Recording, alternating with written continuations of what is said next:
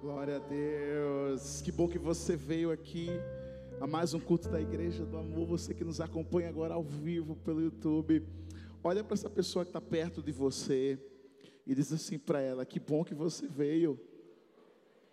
E só porque você veio hoje, eu vou pagar o seu lanche.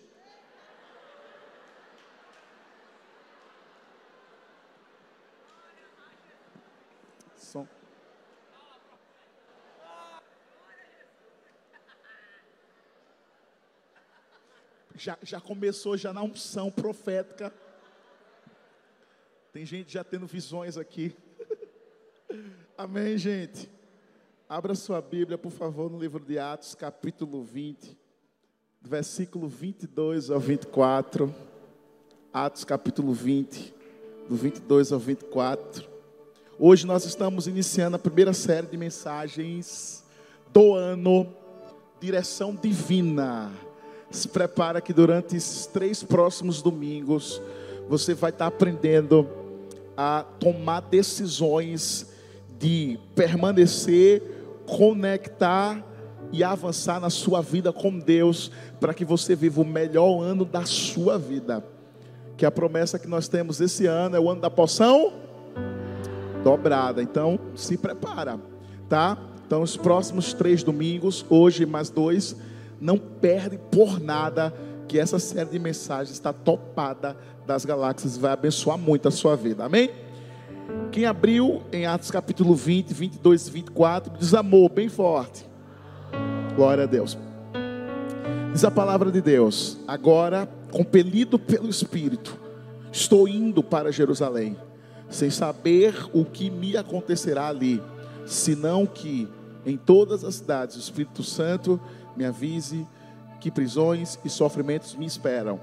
Todavia, não me importo, nem considero a minha vida de valor algum para mim mesmo, se tão somente puder terminar a corrida e completar o ministério que o Senhor Jesus me confiou, de testemunhar do Evangelho, da glória, da graça de Deus. Feche os seus olhos, vamos estar orando, Paizão. Muito obrigado, obrigado por tudo que o Senhor tem feito, obrigado pela tua presença gostosa em nosso meio. Que o Senhor continue falando conosco, nos dando a direção certa. Que o Senhor fale com cada vida que aqui entrou, não aquilo que eles querem ouvir, mas aquilo que eles precisam ouvir. Que teu Espírito Santo continue a convencê-los do pecado, da justiça e do juízo. E que mais uma vez o único nome a ser agradecido nesse lugar continue sendo o Senhor. E é nesse nome lindo que nós oramos. Amém, amém e amém. Um outro texto que eu quero que você acompanhe comigo é de João 15, 4. Você permanece ainda em Atos, eu quero só que você ouça com atenção esse texto. Disse Jesus: Permaneçam em mim e eu permanecerei em vocês. Nenhum ramo pode dar fruto por si mesmo, se não permanecer na videira. Vocês também não podem dar fruto se não permanecerem em mim. Esse primeiro texto que nós lemos de Atos fala de Paulo. Todos nós conhecemos a história de Paulo, né? Quem foi Paulo?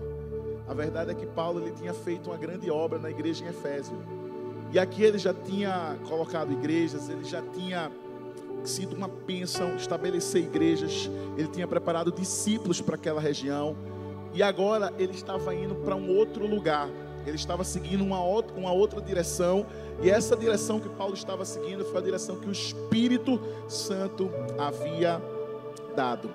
Talvez você esteja pensando, não é, pastor? Paulo foi bem sucedido, Paulo cresceu, Paulo foi um homem de Deus. Eu não comparo a minha vida com a de Paulo. Talvez a sua vida não é como a do apóstolo Paulo, mas quem disse que Deus não pode fazer grandes coisas usando a sua vida? Claro que pode e que vai fazer. A diferença é que Paulo, ele ouviu e seguiu direções de Deus para a vida dele. E todos os dias, quando nós acordamos, nós temos escolhas a serem tomadas. Nós escolhemos se nós vamos dedicar as primeiras horas do nosso dia lendo a Bíblia ou se vamos ficar no WhatsApp. Nós escolhemos se vamos, vamos ir à igreja, se não vamos, se vamos para a célula ou não. Mas todos os dias nós temos decisões importantes a serem tomadas em relação à nossa vida pessoal, nossa vida espiritual, em relação à nossa vida amorosa, em relação à nossa vida financeira. Todos nós, todos os dias nós temos. E é importante sabermos que existem uma rota Por exemplo, nós estamos agora começando um novo ano, 2020, o ano da poção dobrada. Muitos recebem essa palavra, creem nessa palavra, ah, vai ser o melhor ano da minha vida, e vai ser mesmo. Mas deixa eu te dizer uma coisa. É necessário que você tome decisões certas agora para você colher no futuro. É importantíssimo que você tome decisões certas na sua vida. E não é fácil tomar decisões. Claro que não. Porque a palavra já diz decisão. Mas para irmos na direção divina, nós precisamos tomar algumas direções corretas. Quando você viaja, geralmente para algum lugar que você não sabe o destino, você coloca onde? No GPS, não é isso? No GPS, coloca no Waze. Quem é motorista sabe o que eu estou falando. E aí você vai tranquilo, porque você confia num aplicativo. E você vai seguindo. Às vezes o aplicativo joga você para outro lugar. Mas a gente fica tranquilo, fica ou não fica? Por quê? Porque a gente fica feliz quando a gente está indo na direção certa, porque a gente colocou o destinatário. Agora deixa eu te falar uma coisa. A mesma coisa na nossa vida. Se nós temos a direção a ser seguida, se nós temos o Senhor como nosso guia, então nós precisamos confiar para onde Ele está nos levando. Nós precisamos ter a confiança e dar credibilidade a Deus por tudo aquilo que Ele é e por tudo aquilo que Ele tem feito na nossa vida. A nossa vida, o controle da nossa vida não está nas nossas mãos, está nas mãos de Deus. Quando nós viajamos de avião, ninguém faz isso de entrar no avião e perguntar lá ao piloto: Olha, eu quero saber para onde nós vamos, eu quero que você me chame a cada cinco minutos. É assim? Não. Você senta, não quer nem saber, coloca um fone de ouvido, vai assistir filme quando tem, quando tem, vai comer. Mas você não se preocupa, por quê? Porque você confia o seu destino na mão daquele piloto. Por quê? Porque você sabe que ele foi treinado, preparado, enfim. A mesma coisa é a nossa vida. Porque na hora de tomar as decisões, nós deixamos de tomar as direções corretas e deixamos de confiar na direção divina. Se nós dizemos que Ele tem um controle da nossa vida, então por que às vezes a gente questiona? Porque a gente não entrega de vez o controle da vida dele. Deixa eu falar uma coisa para você. Paulo, ele foi um homem extraordinário, mas Paulo, ele seguiu direções divinas na vida dele. Mas tudo começa com obediência. Parar não significa permanecer no contexto espiritual. Você pode parar e não permanecer, ou avançar permanecendo na presença. E uma das coisas que mais louvamos aqui no início do louvor falava sobre a presença de Deus. Gente, sentir a presença de Deus é maravilhoso. Talvez você colocou seus pés aqui pela primeira vez na igreja do amor. E talvez você disse: Meu Deus, eu preciso conhecer essa igreja. Talvez você entrou aqui e nunca você tinha entrado. Você só passava na frente, você viu um monte de carros. E você disse: Não, eu preciso ver o que, que acontece lá dentro. E aí, quando você entrou aqui, quando você colocou seus pés aqui, você já sentiu uma presença real. Você já começou a ficar, sabe, com o coração batendo mais forte além do normal. Você começou a chorar. Quando foi agora na brisa do amor, alguém te abraçou. Alguém disse: Poxa, seja bem-vindo. Que bom ter você aqui. Você começou a chorar porque talvez você nunca teve essa receptividade. O que é isso? É o amor de Deus, é a presença de Deus que está nesse lugar. E o melhor é que a presença de Deus ela pode se estender na sua vida quando você resolver entregar a sua vida a Ele. Quando você decidir abrir o seu coração e deixar Jesus entrar. O que nós vivemos na igreja do amor é real, é surreal. Você pode usar qualquer palavra aí, seu vocabulário. Mas eu prefiro ficar com a palavra presença. A presença de Deus faz toda a diferença. A presença de Deus é tudo que eu e você precisamos. Escuta, ninguém na vida, por mais que tenhamos sonhos, e temos que ter sonhos, metas e alvos de alcançar lugares altos. Mas ninguém pode ser bem sucedido na vida sem que antes seja bem sucedido na presença de Deus. Porque a presença de Deus é tudo que nós precisamos. A presença de Deus faz toda a diferença. Por isso que hoje nós iremos falar sobre permaneça. Olha para o seu irmão e diga assim: permaneça na presença de Deus. Você não precisa ter fé para concluir, basta ter fé para dar o primeiro passo. Para começar. Sabe, por isso que nós sabemos que quando se trata de presença, quando se trata, sabe, de permanecer, infelizmente, bate aquela vontade de desistir. Quem aqui nunca pensou em desistir de algo? Quem aqui nunca teve medo de tomar uma decisão? Todo mundo. Todo mundo. Quem aqui, sabe, queria, pensou em desistir assim? Será que eu termino o namoro ou continuo o namoro? Será que eu continuo com a empresa ou eu vou fechar a empresa? Será que eu devo permanecer com meu emprego ou eu devo pedir as contas? Será que eu devo perdoar essa pessoa mesmo ou eu não devo dar uma chance para ela? Escuta, na nossa vida vai ter sempre decisões a serem tomadas. Mas só que as decisões fazem toda a diferença. Quando nós estudamos a literatura, nós vamos encontrar um personagem, um poeta, um ator, chamado William Shakespeare. E ele dizia, lá nos séculos 16 e 17, ele foi um grande autor de grandes peças. E ele dizia, uma das suas grandes frases que ele acrescentava, era que às vezes tenho mais vontade de ficar do que desejo de partir. Quantos de nós um dia já tivemos esse mesmo sentimento que ele teve? Quantos de nós às vezes nos perguntamos: será que eu estou no caminho certo ou não? Será que é hora de agir ou não? Será que é hora de virar a página? Será que é hora de mudar de rota? Será que é hora de eu tomar decisões?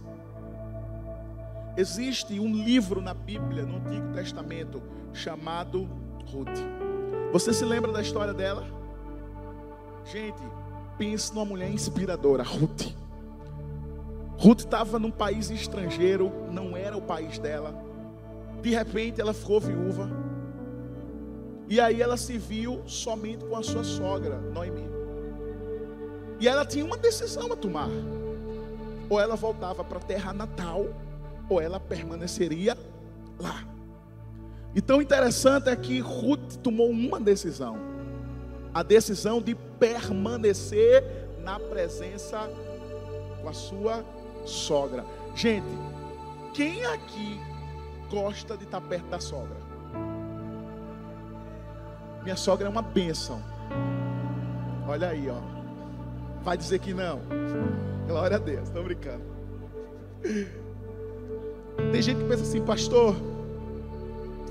É, é, minha sogra é boa, eu moro num lugar, ela no outro. Mas deixa eu falar uma coisa para você. Rapaz, Ruth preferiu ficar com a sogra. Quer ver? O que, é, o que ela mesmo diz para sua sogra, Ruth, capítulo 1, versículo 16 e 18. Ruth, porém, respondeu: Não insista comigo, que te deixe e não mais a acompanhe. Aonde fores, irei. Onde ficares, ficarei. O teu povo será o meu povo, e o teu Deus será o meu Deus. Onde morreres, morrerei, e ali serei sepultada. Que o Senhor me castigue com todo rigor, se outra coisa que não a morte me separar de ti. Quando Noemi viu que Ruth estava decidida a acompanhá-la, não insistiu mais. Tudo na vida de Ruth mudou, porque ela decidiu ficar. Ela poderia ter justificado a sua partida, e a Bíblia diz que ela colheu o fruto da decisão dela. Porque anos depois, quem foi que chegou na vida de Ruth? Boaz. Sabe o que, nós aprendemos? Que às vezes quando nós esperamos, quando nós esperamos o tempo certo, quando nós nos apressamos, quando eu digo não apressar, é namorar sem a bênção de Deus, é namorar sem a bênção dos pais, isso é apressar. Muito cuidado. Porque quem não espera a Rebeca pode receber Dalila no lugar. Mas é verdade. É verdade. Isso, quando eu falo, é no gênero masculino e feminino. Espera. Espera o tempo certo. Ah, pastor, mas o senhor não sabe. Eu comecei a orar no Salmo 40. Já passei por 70. O 40, né? Espera com paciência no Senhor. 70, apressa-te, ó Deus. Pastor, eu, eu orei tanto que já apagou da Bíblia. Espera. Espera que ele vem. Escuta, ó. Eu sei que aguentar firme nunca vai ser fácil. Permanecer não é para os fracos. Desistir é sair da presença. Ei, não desista da presença de Deus. Permaneça. Às vezes você não entende, né? O porquê Deus te colocou aqui. Mas tudo tem um propósito. Creia que o propósito de Deus é maior do que o processo. Porque, ó, processo passa, propósito fica. Vale a Bíblia? O povo de Israel era um processo. Eles não entenderam isso, a primeira geração. Não focaram no propósito e ficaram no processo. Por isso que toda a primeira geração se perdeu no deserto. Depois foi quando a segunda geração, comandada por Josué e Caleb, que entraram na terra de Canaã. Sabe o que eu tenho aprendido? Que quanto mais Deus deseja te usar, maior é a probabilidade de você se sentir tentado a desistir. E é verdade. Já pensou? Quanto mais essa pessoa é usada por Deus, quanto mais Deus tem um desejo de te usar, usar a sua vida, a probabilidade de você ser tentado a desistir é grande. O cara está com tudo, o cara está crescendo, o cara vem para os cultos, lê a Bíblia, ora, participa de tudo, é líder de célula, é discipulado, está com tudo. De repente, uma pedrinha de nada aparece na frente, o cara tropeça e sai da presença de Deus. Escuta, nós sempre ensinamos que nós devemos olhar para Jesus. Ninguém aqui é perfeito, a começar de mim. Todos nós estamos sendo aperfeiçoados. Mas escuta, olha para Jesus. Não saia da presença dEle. Continue firme. Continue com Ele. Existe um poder poderoso em quem fica. E é muito maior do que você pode imaginar. Agora a questão é como é que você vai decidir em meio a uma encruzilhada que possa dar a sua vida hoje. Por isso eu quero te ensinar três passos rapidamente nessa noite. Três passos de como você permanecer na presença para onde você for ou se você ficar. Que na verdade esses passos são uma direção divina, uma direção de Deus. Sabe por que às vezes nós erramos, queridos? Porque às vezes nós agimos, sabe, com impulso. Às vezes nós queremos fazer do nosso jeito. Quantas e quantas vezes nós paramos para ouvir a voz de Deus?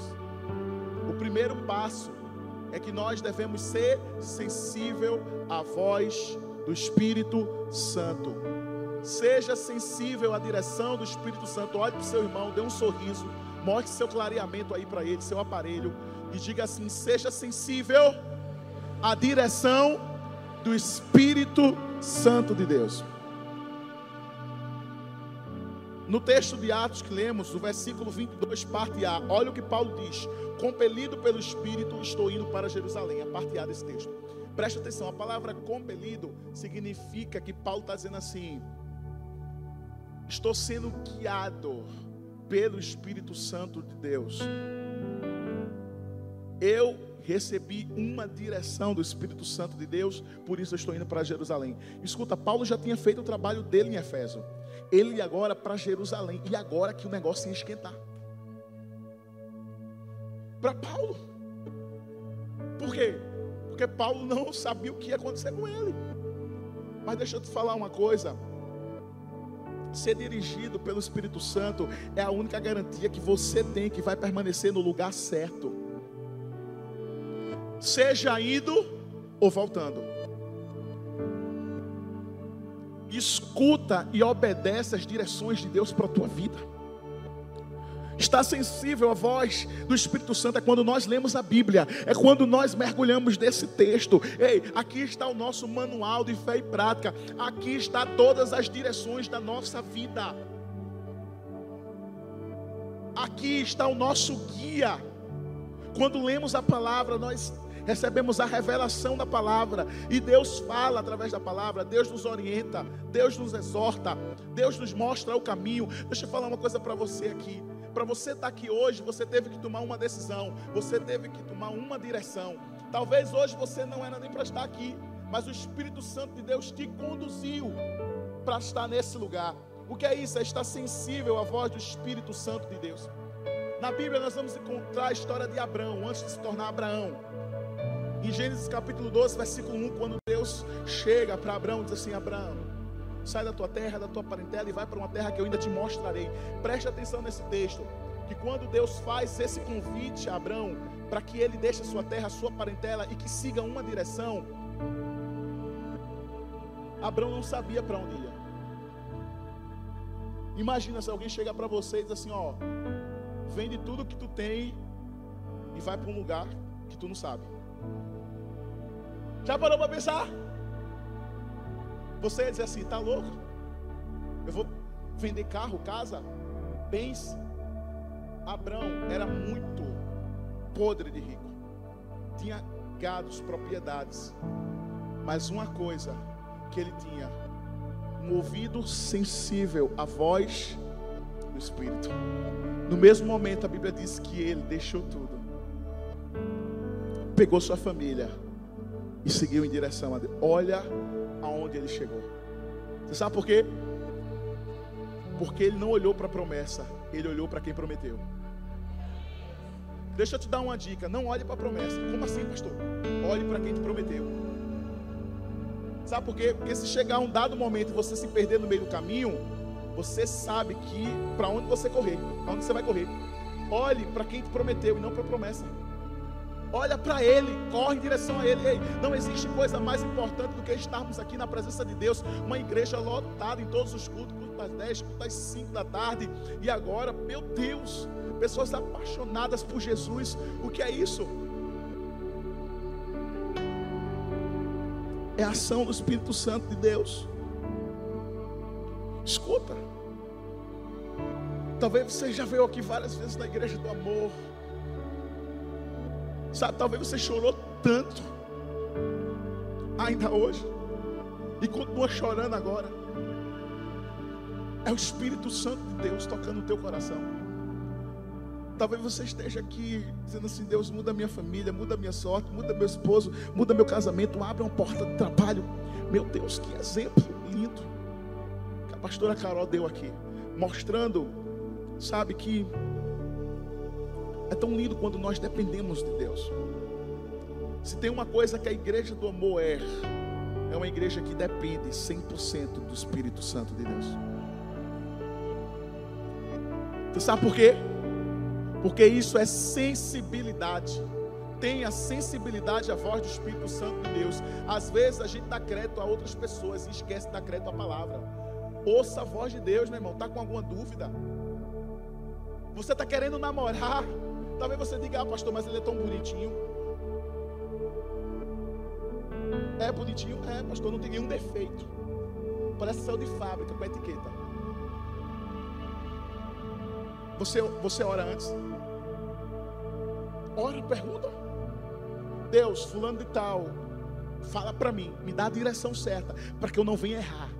Porque namoro sem propósito de casamento não começa.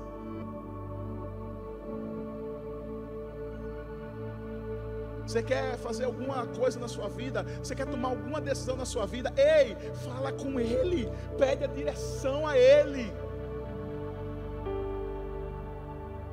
Não age por conta própria, não. Pergunta, Deus, o que, que eu faço? Eu, eu, devo expandir a empresa para essa, essa área, eu devo fechá-la, eu devo abrir lá. Deus me dá uma direção, eu devo fazer esse curso, cursar na faculdade, fazer a prova de concurso, fazer a prova da OAB. Ei, deixa eu falar uma coisa para você. Coloque a sua vida nas mãos de Deus. Agora deixe ele trazer as direções. Agora, não só as direções, obedeça também. Porque a grande chave é a obediência, sempre vai ser. Quando Deus trouxe a direção para Abraão, ele obedeceu. Quando Deus traz uma direção, nós precisamos obedecer. Olha para o seu irmão e diga assim: obediência. Romanos capítulo 8, versículo 14 diz: Porque todos os que são guiados pelo Espírito de Deus são filhos de Deus. Olha aí. Só é filho quem é guiado. E quem é guiado é filho. Se prepara para viver o melhor ano da sua vida, mas também se prepara para você tomar decisões que você já deveria ter tomado há muito tempo. Existem pessoas aqui que já eram para tomar algumas decisões na sua vida e não tomaram. E só está faltando isso para você crescer, meu irmão. Toma a decisão certa. E permanece na presença de Deus. Permanece na presença do Senhor.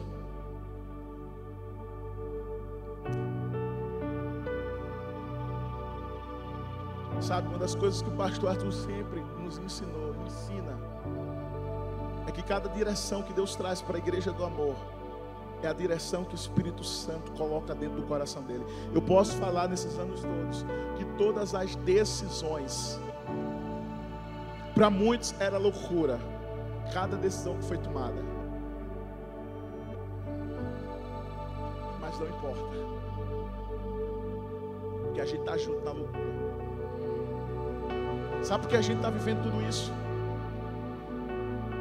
Porque o pastor Arthur seguiu cada direção e segue cada direção que o Espírito Santo Deus coloca no coração. Escuta, a gente não tem que questionar direções que são dadas por Deus.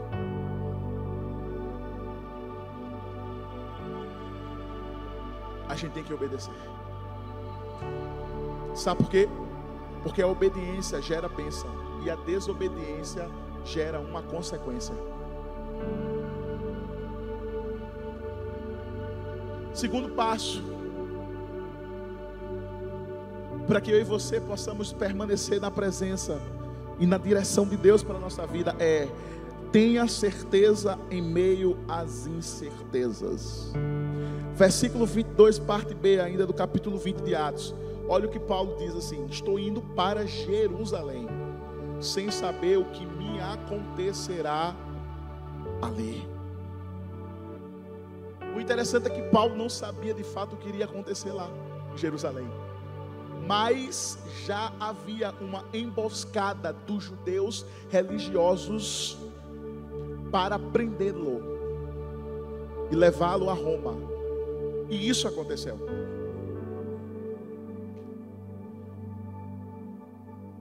Se você está vivendo algo na sua vida e você tem a incerteza, ei, fique com a certeza do que Deus falou para você. Testemunho lindo da pastora Carol falando que ela já trazia existência aquilo do coração dela que ela queria. O nome dela não tinha nem saído, mas ela tinha a certeza em meio a uma incerteza. O que é isso? Fé. Foi quando ela começou, colocou no coração dela, dizendo: Não, eu vou começar a, eu vou dizimar o futuro dízimo, meu futuro dízimo. Gente, isso é fé. Isso é certeza em meio a uma incerteza. Porque ela fez não esperando que acontecesse, ela fez porque ela quis com a fé dela já agradecer de forma antecipada e crendo que Deus iria fazer. Deixa eu falar uma coisa para você, eu até falei isso nos dois cultos. Quando nós, nós entendêssemos esse princípio da fidelidade, dos dízimos e ofertas, a gente entrava até dentro do envelope. Sabe por quê? Porque a oferta principal é a nossa vida diante de Deus, diante do altar é a presença dEle. Pastor, mas não é fácil em meio às incertezas da vida. Eu sei que não é fácil. Porque uma coisa tenta nos paralisar, medo. Não vem de Deus. A Bíblia diz que Deus não nos deu espírito de medo. Não. Mas de poder, de amor e de equilíbrio. mesmo que presinta um medo, ei, ei, ei, confia em Deus. O medo é a ausência de coragem. Às vezes a gente poderia viver tantas coisas de Deus. Você poderia estar voando, crescendo na sua casa, na sua família, e talvez o medo te paralisou porque você teve medo de tomar uma decisão, você teve medo de dar um passo de fé. Escuta, Deixa eu falar uma coisa para você. Nem todos precisam ter a fé que você tem. Não. Mas eu sei de uma coisa: todos verão Deus que você serve. Pode celebrar Jesus.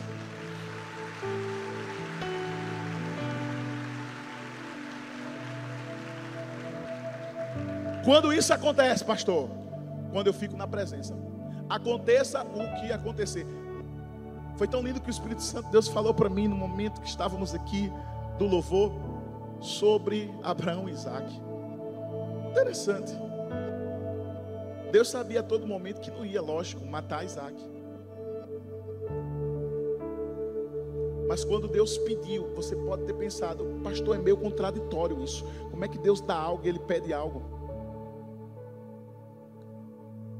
Deus não pediu Isaac para ele. Deus não queria Isaac. Deus queria ver se Isaac iria trocar a presença pelo presente. Deixa eu te explicar, isso é uma revelação. Quem era o presente? Não era o filho da promessa? Promessa é um presente, porque é uma dádiva dádiva, algo que é dado por Deus. Isaac não trocou a presença, porque a presença de Deus, ainda que ele perdesse o presente, era mais importante do que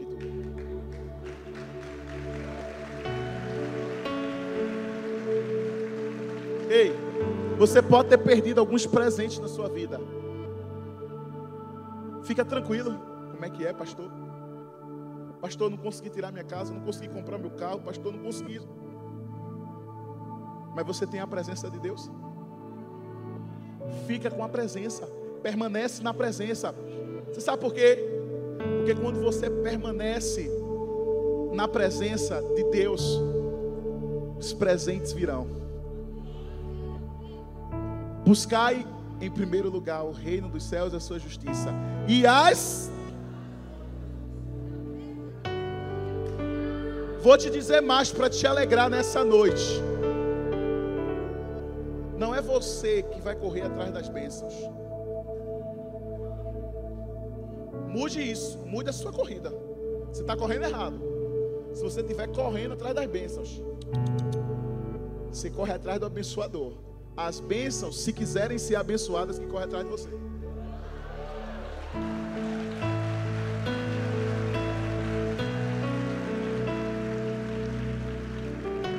Escuta, Paulo precisava terminar a sua carreira. O interessante é que ele diz assim: Todavia não me importo, nem considero a minha vida de valor algum para mim mesmo. Se tão somente eu puder, olha o desejo de Paulo, era terminar a sua carreira. Interessante que eu acho tão lindo esse texto em 2 Timóteo. Quando Paulo fala: Completei a carreira, encerrei a carreira, guardei a fé.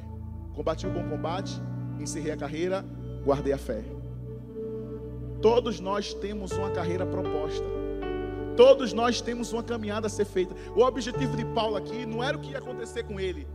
Ele queria falar do evangelho da graça de Deus. Escuta, deixa eu te falar uma coisa. Quando nós falamos aqui, vamos abrir, abrir igreja do amor na zona norte. Tá certo. Igreja do amor no Cabo de Santo Agostinho Boa Viagem, Nordeste, Brasil. Escuta, isso não é para, primeiro, não é um jargão, e segundo, não é para exaltar o nome de uma igreja, igreja do amor. Não, não. Sabe para que é?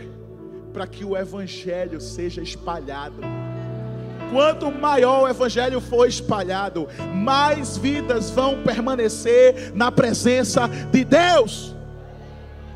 E muitas dessas pessoas podem ser alguém da tua família que mora na região metropolitana do Recife, ou se mora em algum estado do Nordeste, no Brasil todo, ou fora do país. Escuta, Deus tem levado uma onda de amor do Brasil no mundo. Sabe o que é isso? É Deus, é o Espírito Santo que tem atraído, é o Espírito Santo que tem soprado, e eu creio, sabe, eu creio que muitas vidas serão alcançadas para Jesus. Escuta. Se Deus te chamou, se Deus te escolheu e mandou fazer, faz. Porque foi Ele que te sustentou e te sustenta. Sabe, Ele te trouxe aqui para dizer assim: Ei, não desiste, não desista da minha presença, não desista. Falamos tanto de presença. Mas eu vou falar uma coisa para você.